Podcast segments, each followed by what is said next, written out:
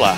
Se você chegou até aqui sem ouvir a parte 1, eu sugiro que você o faça. Não é obrigatório, mas você fica um pouco mais por dentro do que tá rolando. Mas se você já ouviu, é só deixar o play rolar.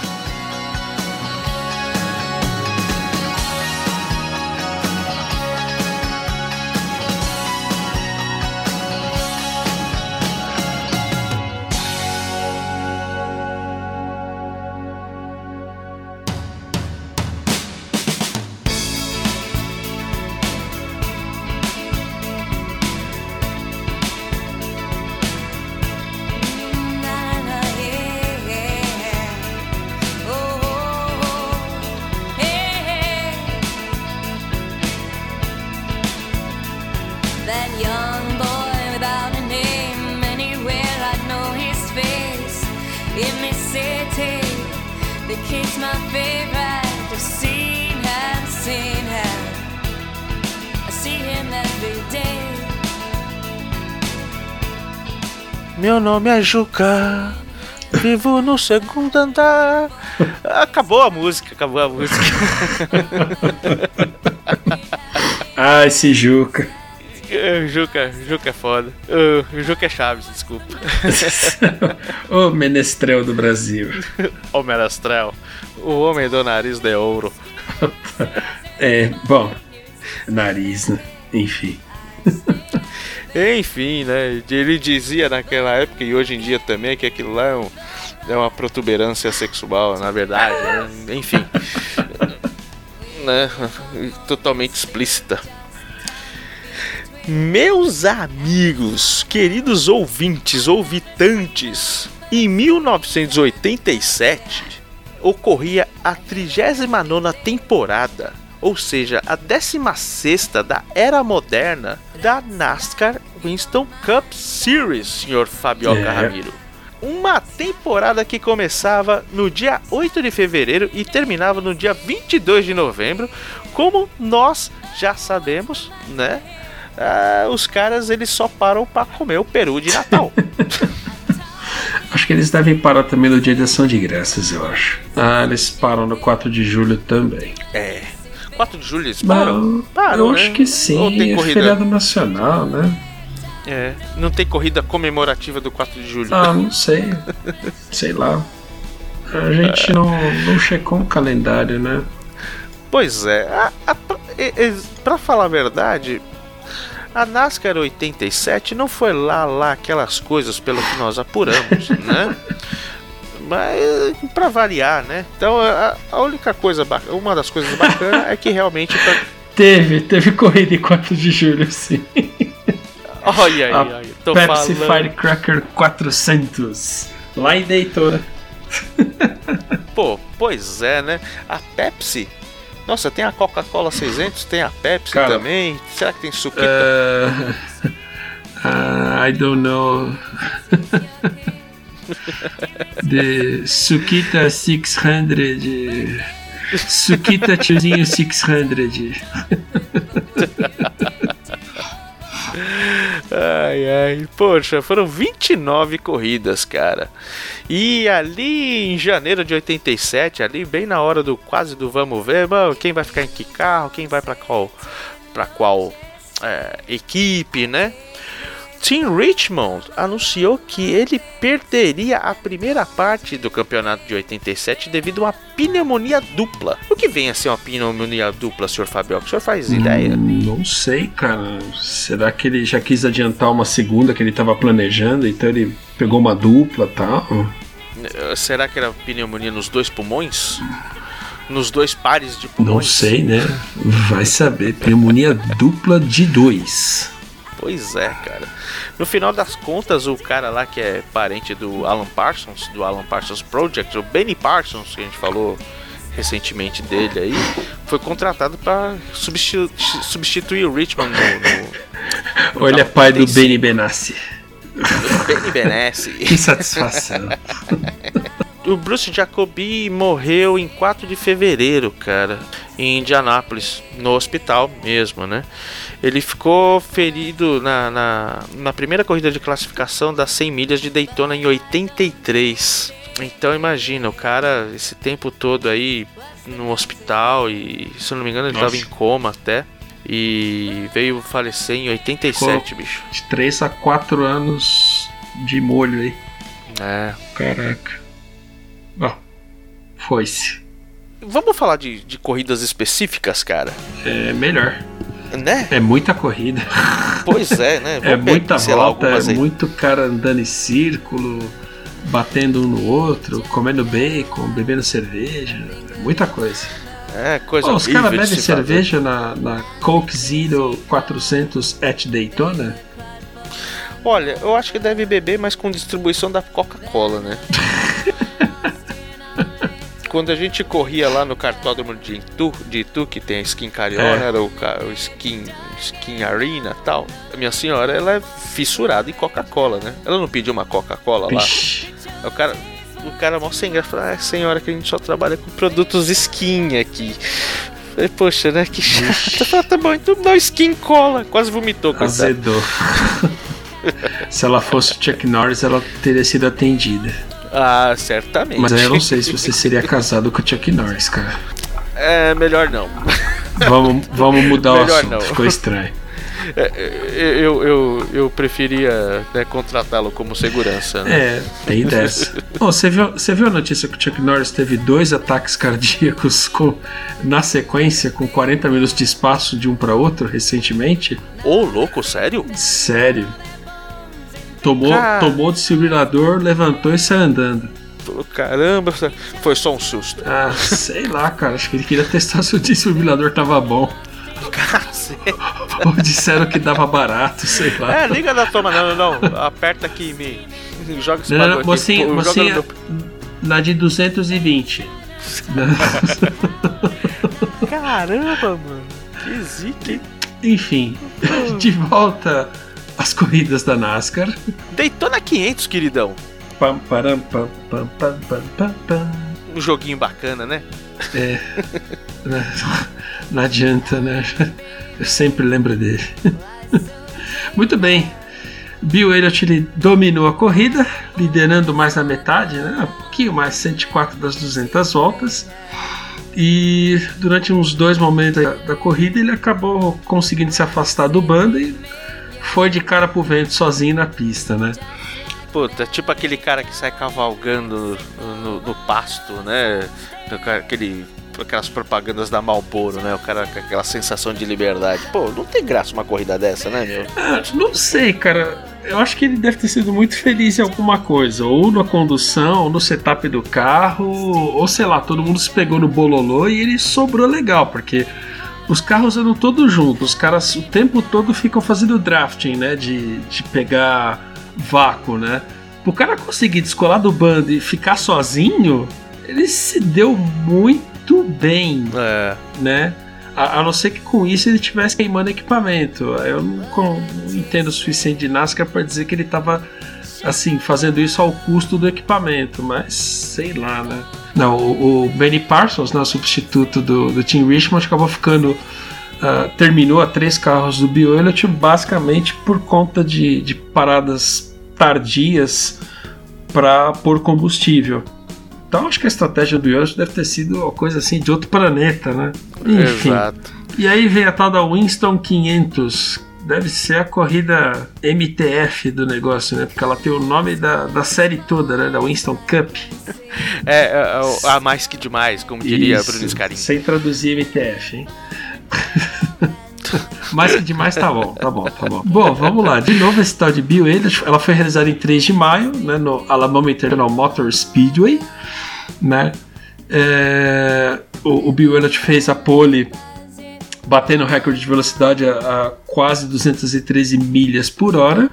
213 milhas por hora. Tem uma calculadora aí pra gente ver isso em quilômetros? Cara, eu tenho aqui. Aqui, Google.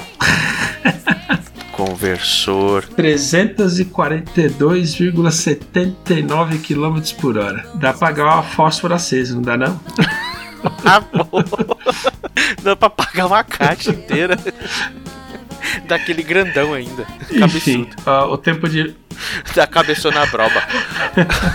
o, o tempo de volta aí fica na casa de quase 45 segundos, 44.998, né? E olha só, o recorde é mantido até hoje. Puta, um vendaval desse, rapaz. Puta merda. Deve estar tá tendo vácuo lá até Vixe, hoje. Maria. Mas a corrida também é lembrada por conta de uma, de uma tragédia aí no começo, né? Quando o, o piloto Bob Allison acabou batendo no muro, furou parte da, da cerca de contenção e quase caiu em cima do público. Né? Embora o, o piloto não, não tivesse ferido, uma mulher no público acabou perdendo um olho, ter sido atingida pelos detritos do carro, né? Com é. isso, né, ainda bem, né, foram colocadas novas placas mais resistentes a, a esses impactos já na, na, temporada seguinte, em 88. Né? É o que a gente vem falando das melhorias, né? Chato é ter que acontecer uma coisa desse tipo para que haja um, aquele empurrãozinho para melhorar, né? Dizer, a gente sempre acha que tá bem até que alguma coisa ruim acontece, né? Evolução, né? Evolução, às vezes, uhum. a, a, as custas lá, de dores. A, né? a, última corrida que a gente vai falar aqui é a Coca-Cola 600. Tá vendo? Está constatado que Coca-Cola faz mal para os carros, né? Olha lá, dos 42 carros que começaram o evento de 600 milhas, só 17 deles terminaram a corrida. Logo, Coca-Cola faz mal para os carros. Tá tudo cor... Obviamente, Obviamente, jogaram Coca-Cola tá no motor, correu tudo. o Caio Pérez é... ganhou a corrida com uma volta em cima do segundo colocado, cara. A vida desse aí também tava fácil, hein? A gente falou do, do Bill Elliott, mas a vida desse daí também tava fácil, hein? Pô, pois é, né? Eu acho que o cara tinha dois tanques de combustível, né? Pra conseguir né, empurrar o carro sem vácuo na frente. Pô, Bom, arrebentou. Ai, 21 ai. anos antes de, de Marcos Ambrosio, vencedor da, da V8 Supercars em 2003 e 2004 fazer a sua estreia na série, Alan Grace virou o primeiro piloto australiano a se qualificar. E na sua primeira corrida numa pista oval, Grace se qualificou no seu Oldsmobile Cutlass na 35 posição. É, quase lá no fim. A nova cara, vai. Pô. Né? E Dave Allison ganhou o prêmio de começante do ano, ou Rookie of the Year, Pra não dizer outra coisa, né?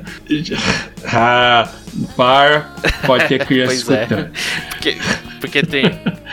e 87 ganhando duas corridas. Ah, deve ser legal, né? Você ser ali um estreante, melhor assim, né? Você ser um estreante e ganhar duas corridas, né? Pois é, e aí teve esse bololô todo aqui, a gente falou em três corridas, mas não citamos o vencedor, o vencedor da temporada. Da, da NASCAR daquela época, né? Da, da, o vencedor da temporada, and the winner is o ilustríssimo Dale Earnhardt, que que estava correndo pela RCR Enterprises e ganhou seu campeonato pela terceira vez, né? Ali ele era tricampeão em 1987. Já cara. tava ficando lugar comum, hein? É, pois é, já tava na hora de se coçar, mas não, o bacon é bom. Paga bem, a vista é boa, não tá matando ninguém. Vai lá bater ponto no Irajá pra não, você ver. Só se a Katia Flávia estiver lá. ah, grande Godiva do Irajá. Quem não se lembra de Kátia Flávia, Godiva do Irajá? Cara, esse maluco, Fausto Fawcett, ele era. Ele é xarope, ele é louco, ele é um artista assim, excentricamente fantástico, cara. Você conhece um pouco de Fausto Fawcett? Cara, quando ele apareceu, assim, eu não, eu não tinha. Não que eu fique buscando um termo, mas eu não conseguia explicar ou definir o cara. Até que uma vez eu achei uma palavra e falei, essa palavra define define esse cara? Multimeios. Esse cara é multimeios. Entendeu? Assim, é um pouco do que você colocou aqui, né? Cantor, compositor, guitarrista, rítmico, letrista, romancista, contista, dramaturgo, jornalista, ator, roteirista, futeboleiro, carioca e assim por diante. Meu, o cara é multimeios e, e quando ele chegou na, na cena musical, cara, ele, ele realmente fez um, um bang, né? Ele fez um. Ele apareceu assim e fazendo uma coisa muito diferente do que se via na época tanto na música quanto no show, né? Ele aparecia. Era um negócio assim muito louco. Tanto ele quanto as garotas, né? A gente, pelo menos, era moleque, nossa, né? Olha as moças, né? Marinara, Regininha amém, Regininha, amém. Hoje, hoje todas senhoras de respeito. Pois é, não, hoje, hoje elas não querem nem olhar muito para trás, é, não, né, cara? Também. Mas, enfim, quando ele apareceu, cara, nossa, uma coisa totalmente diferente, né? E, e curiosamente eu só lembro das sátiras dele feita pelo Djalma Jorge, mas tudo bem. Nossa, eu não, eu não lembrava o nome da banda. É, os robôs efêmeros. Nos anos 80 tinha tanto sobrenome as bandas, né? Os abóboras selvagens, os miquinhos amestrados, o, né? Tinha tanta. É impacto, né? Fazer as coisas de. A gente ainda não fez um, um programa a respeito de nomes de banda, cara. A gente precisa trabalhar alguma coisa Pois é, tipo. eu acho que os robôs efêmeros. Ronaldo e os Impedidos, ah, que já é mais anos 90, né? Mas tinha um outro lá, o Ronaldo, do, o Lobão, Lobão e os Ronaldos. Luiz Ronaldos. Tem um site que eu acesso que tinha lá é, sugestões de nomes pra sua banda indie. Aí Imagina tinha uns que eu nomes. gostei lá que é Nu- Nunca Beijei de Mochila. tinha um outro lá que era Dezenas de Dúzias. Boa! Não, tinha uns nomes que eram realmente bons. A, a gente precisa pensar algo do tipo. Então, assim, Fausto Fawcett e os robôs efêmeros. Fausto Fawcett sozinho já é um baita de um nome. Né? Os robôs efêmeros, então. Gangue 90 e as absurdetes. Nossa! Ai, ai, ai. Poxa vida. Não, o cara, era, o cara era um gênio, cara. Ele, no, no estilo dele ali, podreira, né? era um gênio, né? E foi o, o Kaká Diegues, eu acabei descobrindo que o Kaká Diegues que foi lá e deu o cotoco. Vai lá, mano, vai lá, vai cantar, faz um som, que você é o cara, não sei o que, tudo tal. Então, entre de tudo, ele ainda ele já fazia isso tudo. Falei, ah, agora eu vou lançar um disquinho. Ao contrário que se dizia, né, do, do trauma do segundo álbum, o Traje a Rigor, tava mandando muito bem naquela época, né, cara? É, Sr. Roger Moreira Pois é. Roger Moreira que esteve aqui conosco no nosso programa de estreia, de, de, de- de estreia. Cara, eles lançaram de supetão o disco, né? O disco não, fizeram um. A festa de lançamento foi num show de supetão no na Paulista. Acredito que eu não sei, não sei qual foi o nome do shopping, não sei se era o Top Center ou Center 3, é, em março de 87. É um dos dois, cara. Os que tinham na É, Paulista né? na época. Podia ser nada diferente, né? Não, eu acho que não, não lembro de nenhum outro na Paulista é. na época. Nem metrô tinha naquela época na Paulista. Olha quanto tempo a gente tá falando, né? Ah, isso é mesmo, não tinha, cara. A linha verde não, tinha nessa época. Eu lembro quando eu fui tirar o meu SIC, que eu fui de, eu fui de busão, cara. Eu fui até a, fui até a Paraíso e peguei o resto de busão. Bom, teve algumas. Esse, esse segundo álbum dos caras, chamado Sexo com três pontos de exclamação, né? Que é pra ficar bem absurdo mesmo. Inclusive a, a capa é um cara, né, aquelas capas desenhadas como se fosse anos 60, de uma mulher olhando pro espelho e um, e um cidadão muito bem vestido a encoxando, coisa que hoje em dia tem um monte de palhaço que faz isso no metrô com as pequenas crianças, né? E, e naquela época podia se fazer uma coisa dessa, hoje não, hoje é. É, Hoje, hoje é mau exemplo. E, pois é. e tinha alguns. foi- também foi trilha de son- sonora de, de festa, assim como. De festa, de novela, assim como em Nexus, né? Era a trilha sonora da Brag Chic, inclusive a abertura daquela novela Brag Chic, tinha aquele cara que andava pelado com a mão É. no bolso. a festa era uma música que é, é muito bacana também e também bastante conhecida. Eu gosto de mulher também, pelado, né, que a gente já falou. E a música que nossos amigos de kart adoram é, idolatrar, que é a terceiro, né? Não, tudo bem, eu tô no pódio, né? o que vale é tá no pódio. Você falou da capa, mas a contracapa é um treco impagável. Você lembra da contracapa? Não lembro, mas eu acho que alguém vai me lembrar agora. Cara, tem a foto dos, dos quatro caras da banda, mas com, uma, com os mullets que, pelo amor de Deus, cara. Mano do céu, isso tinha que ser proibido.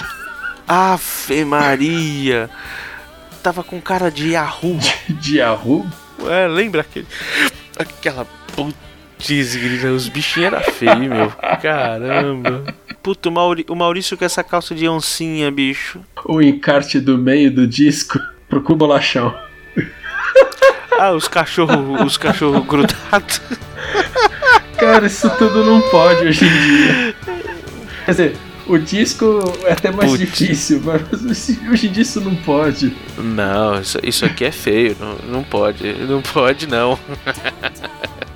Tá vendo? Os anos 80 eram muito divertidos, cara. Muitos. O que, que a gente fez errado que as pessoas agora ficam desajustadas, hein? O que, que acontece?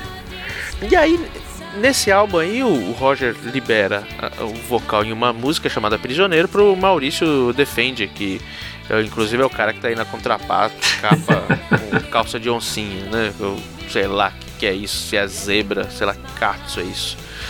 O Sérgio Serra também entrava para a banda, no lugar do Carlo Bartolini, que saiu durante as gravações do disco aí, e uma, uma parte das guitarras foi gravada pro, pelo Liminha, né? Grande arroz de festa aí, produtor de um monte de banda, principalmente dos anos 80, como Legião, é, ia falar Legião e YouTube. Legi Le, não, Legião não sei se ele produziu, não, mas o, o Titãs ele produziu, produziu e tocava com os caras também, né? E o que eu achava engraçado é que desde o primeiro álbum do, do, do Ultraje, eles tinham bastante é, convidados, né? Scandurra tocou, tocou guitarra com eles, o próprio Liminha, né? O João Baroni do, do Paralamas tocou com eles também, o próprio Carlos Bertolini e o Sting, cara. Só que o Sting é aquela voz do cachorro que tá, tá, tá latindo na faixa terceiro. Né? O nome do cachorro do Liminha chamava Sting. Muito bom. É necessário ter fé. É muita fé, cara. E esse cara teve. Esse cara teve muita fé. Ele falou: Vou deixar você, meu parceiro de dupla, e vambora. Vou sair daqui desse, desse lugar, vou te deixar e vou para carreira solo. Estamos falando nada mais nada menos do que agora saudoso George Michael. Né? George Michael fazia o seu, a sua estreia em 1987 em carreira solo. Você curtia o, o, o George Michael, cara? Você gostava do One também? Ah, cara, era, era o São Pop dos anos 80, era bacana. Cara, eu achava muito legal, cara. Assim, tem, tem muita coisa dele que, puta, acho que depois dos anos 90 e tal, acho que não, não é muito. É, sei lá, chama muita atenção, mas esse álbum aí é, ele é bem legal, cara. E esse sonzinho é um sonzinho curtinho, muito, muito show de bola, né? E marcou aí o começo da carreira solo do George Michael. Na verdade, o One era o George Michael, né? É. O outro maluco lá, sei lá, ninguém nem fala dele, nem sei o nome desse cara aí. O Agronopolos lá. Outro álbum que, assim como da Schneider Connor foi lançado no final dos anos de, de 87, estourou mais em 88, né? E teve muita coisa é, é, picante, vamos dizer assim, né? Uh, I Want Your Sex, aquela música que é meio funkeada, é, segundo o próprio George Michael, foi inspirada no estilo do, do, do, Prince, né? E é, puta, é bem estilão Sim. Prince mesmo, né? Ele ganhou o Grammy do, de melhor álbum em 88. E engraçado que assim, é, né, ele foi indicado como melhor performance masculina, até aí ok. E no American Music Awards foi indicado como melhor álbum soul, rhythm and blues e também como álbum pop rock. Pô, aí é sacanagem, né, meu? O cara participar de duas categorias paralelas é... Agora eu não sei, eu não, eu não achei que é um álbum de soul, mas se os caras falam, quem, quem é a gente para ficar, né, contestando os rótulos, né? George Michael ganhou como melhor cantor de, de soul, rhythm and blues e também ganhou como melhor cantor de pop rock, cara. Pô, enfim, os caras, os caras, eu acho que ele fez muito bem o papel dele em 87, 88 e é hoje em dia é um dos álbuns é, bem comentados e bem quistos aí do, do mundo do pop, né, cara? Bom, eu diria que ele tem muita substância, mas não tanto quanto o idolatrado Substance. Da nova ordem. O senhor poderia discorrer sobre esta pérola? Cara, acho que é um dos, dos álbuns mais bem guardados que eu tenho. Você tem o vinilzão ainda? Não, vinil eu infelizmente não tenho. Eu tenho CD duplo e tenho a fita cassete. Caraca, velho. Tem diferença de, de, de músicas entre a cassete e o, e o CD, não tem? Tem. A fita cassete elas estão um pouco mais compactas, tá, tá um pouco menor. O CD é maior. O CD eu não lembro exatamente de onde ele vem. Poxa, agora deu um branco. Mas a, a fita cassete é, é, nacional e ela é um pouquinho mais apertada. Hum. Mas também, cara, para um álbum de 146 minutos. São 146 minutos, caramba! Então, né, os caras fizeram um milagre na fitinha lá, né? Pô. Rapaz do céu, como aquela fita gastou. o bacana é que eu, uh, eu lembro que na época quando saiu o vinil, ele era um álbum duplo de três. Era, eram singles de 12 polegadas, né? Que era uma colet... Na verdade, o, o Substância é uma coletânea mesmo de singles de 12 polegadas. Então você tinha lá aquele álbum lindo, maravilhoso, né? Três músicas de cada lado. Era um álbum duplo. Quando saiu o CD e a fita, você tinha mais, mais 12 músicas, né? Com lados B, versões Cara, e aqui pra gente aquilo ali é. Lá fora pra gringaiada é coletânea. Pra gente não, pra gente é um álbum do New Order. E arrisco me dizer aqui que foi o álbum que o Brasil olhou pro New uhum. Order como ele é, né? E a gente tinha muita dificuldade até de entender um pouco de como era a cena musical tal. Só os mais engajados mesmo pra, pra, na, na, na em música europeia para conhecer as coisas. Enfim, a gente conhecia aquele pouquinho que a Bis trazia pra gente. E pessoal que ia garimpar na, na galeria do rock aqui em São Paulo, por exemplo. Ali você tinha legado do George Vision, tinha muita coisa assim que. que um, um, um, puta de um trabalho, cara. Eu acho que é um, é um puta, um trabalho assim que é irretocável. Eu acho que é. Eles podem ter lançado coisas antes, podem lançar coisas depois, mas eu acho que o Substância é o álbum definitivo Sim. da banda, cara. Não tem muito que fugir disso daí, né, cara? Ele tem alguma. Eu te perguntei o negócio da fita, porque eu pesquisando, eu, eu, nunca peguei a fita na mão. Inclusive, quando tiver a oportunidade, eu quero ter a, presen a, ter a, a oportunidade que o senhor me permita que eu toque nessa fita, que eu acho que é um, é um item que o senhor é, é, é quase o santo graal. Nossa, isso daí, que horror. cara. tá bom, né? Calma.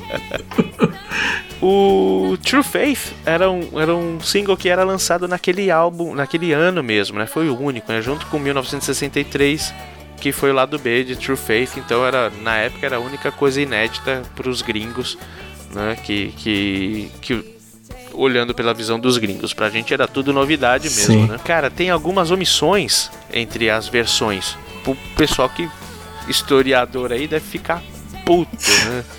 Então eu citei algumas delas aqui em conjunto com o Sr. Flashbackson. Por exemplo, Temptation e Confusion foram regravadas em 87. Uhum. Pro Substance. E a versão original não aparece no, no álbum que na verdade, pelo, pelo contexto do alvo, deveria acontecer, mas não, elas foram regravadas e encaixadas ali nos substantes.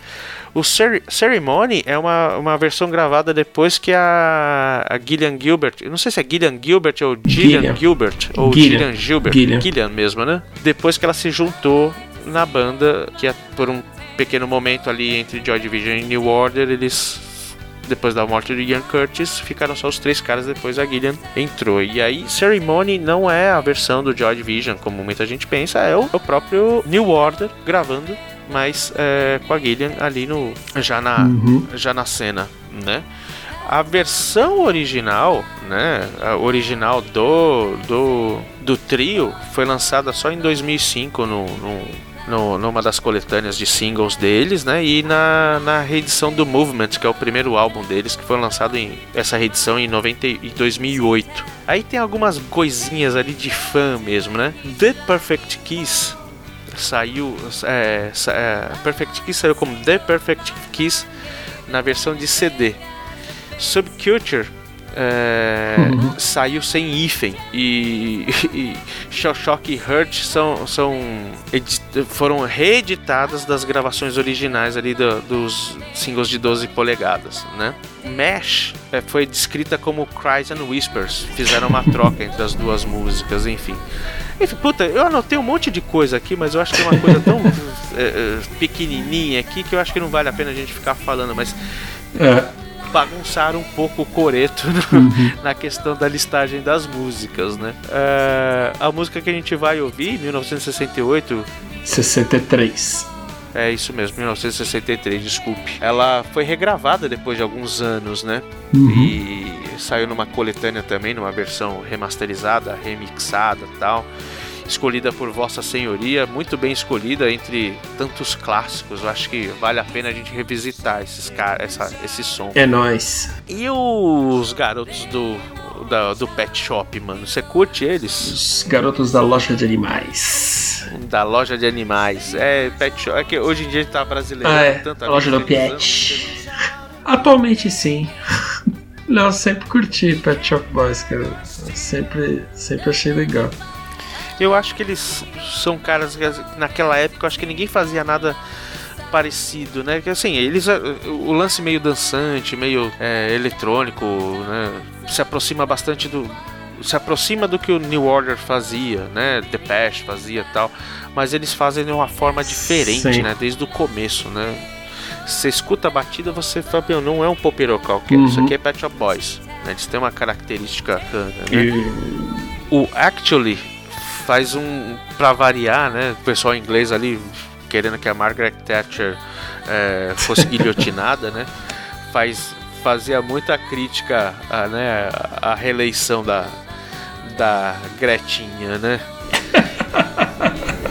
Iron Lady. ela não era flor que se cheira, não, cara, mas também o papel dela era difícil. Ah, não, puta, imagina a pressão em cima da mulher, cara. É foda, né? É foda, você não é uma pessoa.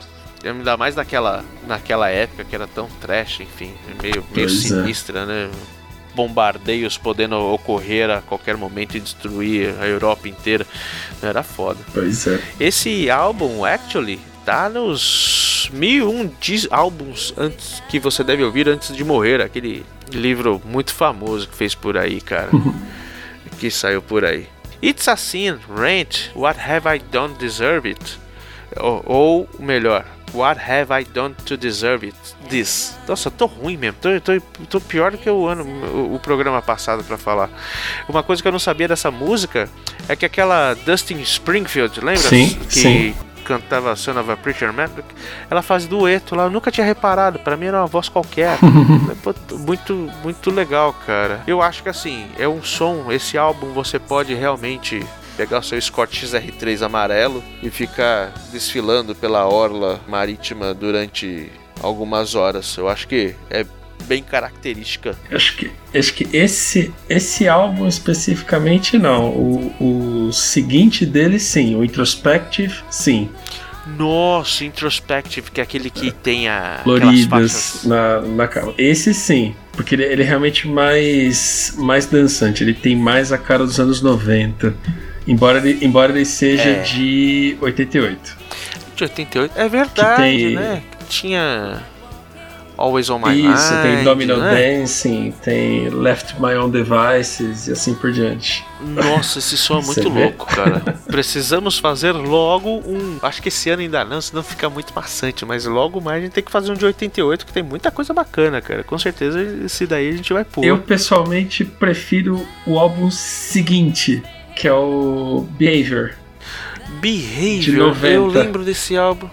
Eu lembro desse álbum. É que é ele é branco com um quadradinho no meio com as fotinhas, é isso? É meio cinza a capa. Cinza. Tem, é, tem o Newton de frente, o outro carinha de costas. Só o rosto, assim. Só a cabeça, na verdade. Ah, eu acho que eu É, sei. é, eu a, a capa é branca, mas tem um quadrados no meio, com as fotos e tal. Enfim, opiniões, opiniões. Vou estar indo ouvir. Já Todo o gerúndio do mundo. Outros caras que eram, eram acusados de popirô, né? Na verdade é um estilo de rock É. diferente. Né? Hoje em dia eu acho que eles estão muito mais rock É. né, do que naquela época, né? Agora eu quero ver você traduzir o nome dessa banda. Depeche Mode? É, traduz aí. Cara, tinha alguma coisa a ver com um negócio de moda ultrapassada, um negócio francês. Ah, é? É, Eu sabia do molde de moda, agora o Depeche nunca. nunca... é, é, é um termo francês, depeche, um negócio assim. Cara, é, é como se fosse notícias da moda ou updates da moda. Ah, muito bem. Que coisa É. linda, hein? Enfim, Bom, enquanto o Depeche traziam coisas, notícias da moda na, no, no seu álbum de músicas para massas, para as massas, cara, isso, eles já faziam muito sucesso. Inclusive no Brasil tinha uma, uma, uma novela de 1980, se não me engano, que já tinha é, som deles na trilha sonora Just Can't Get Enough. Não lembro se era aquela Locomotivas, era umas novelas dessa aí. Acho que foi de 80 ou 81, né? Então o Depeche já era estabelecido, bem estabelecido na cena musical. Só que Strange Love foi uma coisa assim que, pelo amor de Deus, é escatimbou com toda a programação de rádio, porque toda hora tava tocando Strange Love, Strange Love, Strange Love, meu, e lógico, é um, é um puta do som. Mas o álbum em si, não desmerecendo os anteriores, que são álbuns muito bons, o anterior, Black Celebration, é, é, é ótimo também, mas esse álbum ele traz um negócio a mais que, meu, é indescritível. Não, não sei não sei te dizer. Cara, esse álbum é um. Começa da arte dele, né? A arte dele é muito louca, cara. É... Então você tem a própria Strange Love, que, que, a gente falou, Never Let Me Down Again, que ao vivo é uma coisa que, puta, eu nunca vou esquecer na minha vida. Puta som do. Muito louco, cara. Behind the Wheel, que foi um single que eles pegaram esse, esse som e fizeram uma uhum. versão de Route 66 também no lado B. Puta, ficou, ficou muito legal. Little 15 é, é uma das minhas preferidas também. Foi single, mas uh, eu acho ela muito estranha para ser um single, né? Você tinha músicas como Nothing, por exemplo, que é um pouco mais comercial, que poderia encaixar como single, mas Little 15 é uma das que eu mais mais curto assim, né? E talvez uh, uh, muitas vezes o sucesso de um álbum tá na, na sua produção, né? Não tá nem na, na, nem na banda, nem só na banda, né? Mas ele foi produzido pelo David Bascombe, que já tinha trabalhado com Tears for Fears e Peter Gabriel, né? Então, uh, Tears for Fears naquela época também expoente da música, né? Com algo mais pop assim. Talvez tenha sido o David que realmente alavancou pouco mais aí o, o Depeche Mode no Music for the Masses, né? Uh, o Daniel Miller era um outro cara que já tinha trabalhado com Depeche Mode no, no Black Celebration, mas ele ele ele, des, ele desistiu de, de produzir o Music for the Masses por conta da pressão que era trabalhar com aquele álbum, né? Engraçado que esse maluco, cara, esse Miller, ele era o dono da Mute Records, que é a gravadora, a própria gravadora do Depeche Mode. Então, eu não sei aonde que tava a pressão aí, sendo que o cara era o dono, enfim, sei lá. Na verdade, é, né? ele devia meter pressão, né? sei lá, talvez, talvez não sei, tipo meu, tô fudido, esses caras têm que fazer sucesso e não aguento. Eu falo, meu, vou, vou passar pipa para o outro e eu acabo cobrando, né? Bom, essa época, Depeche eu acho que tava no seu ápice mesmo, ou no, no seu primeiro topo aí. E esse álbum ele levou para uma turnê enorme né, que foi registrada no, no ano seguinte num álbum ao vivo duplo naquela época, né, o 101. E ali é uma das poucas, um dos poucos registros oficiais que você consegue ouvir Never, é, Strange Love e Just Can't Get Enough, duas músicas que eles não tocam mais ao vivo por conta daquela daquele lance de ficar marcado, de ah, banda de de hit, né? Assim como Ana Júlia pro Los Hermanos isso, que os caras não tocam. Inclusive, eu fui no, eu fui no show do Los Hermanos uma vez, já fazia muito tempo que eles não tocavam, os caras tocaram, Los, tocaram na Júlia. Tava com um amigo nosso, né, o Renato, e aí eu olhei pra ele e falei, ué, você não falou que os caras não tocavam mais Ana Júlia, que não sei o que, então por que que eu vi? Os caras estão tocando pra mim? no final das contas, hoje em dia, Depeche Mode não toca dois dos seus maiores hits, né?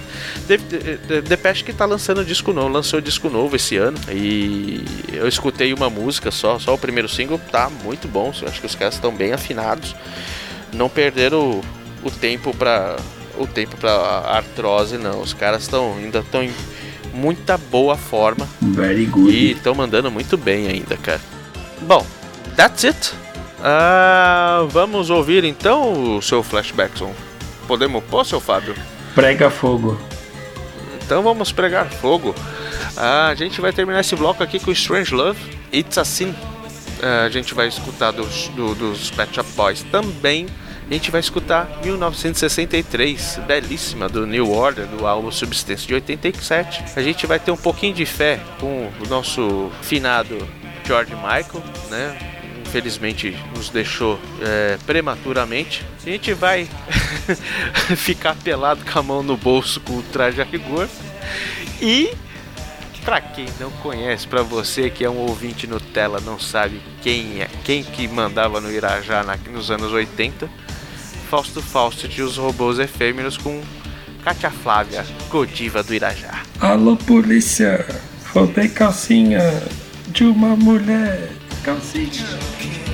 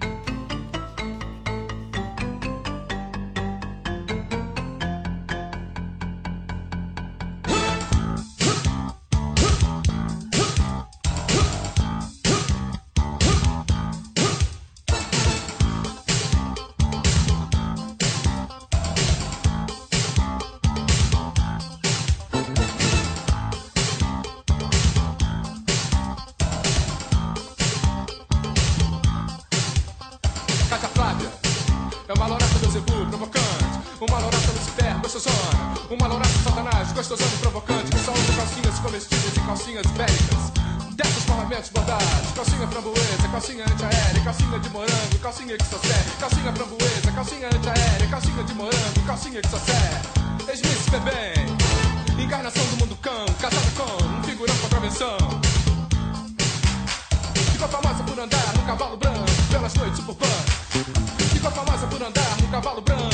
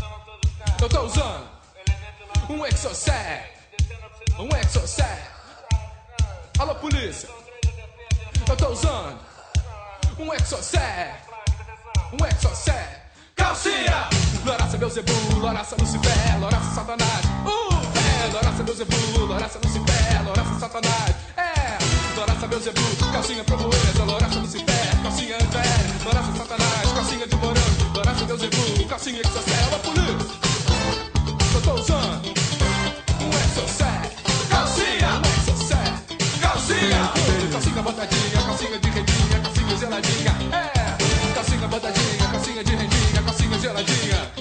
Alô, polícia, eu tô tá usando.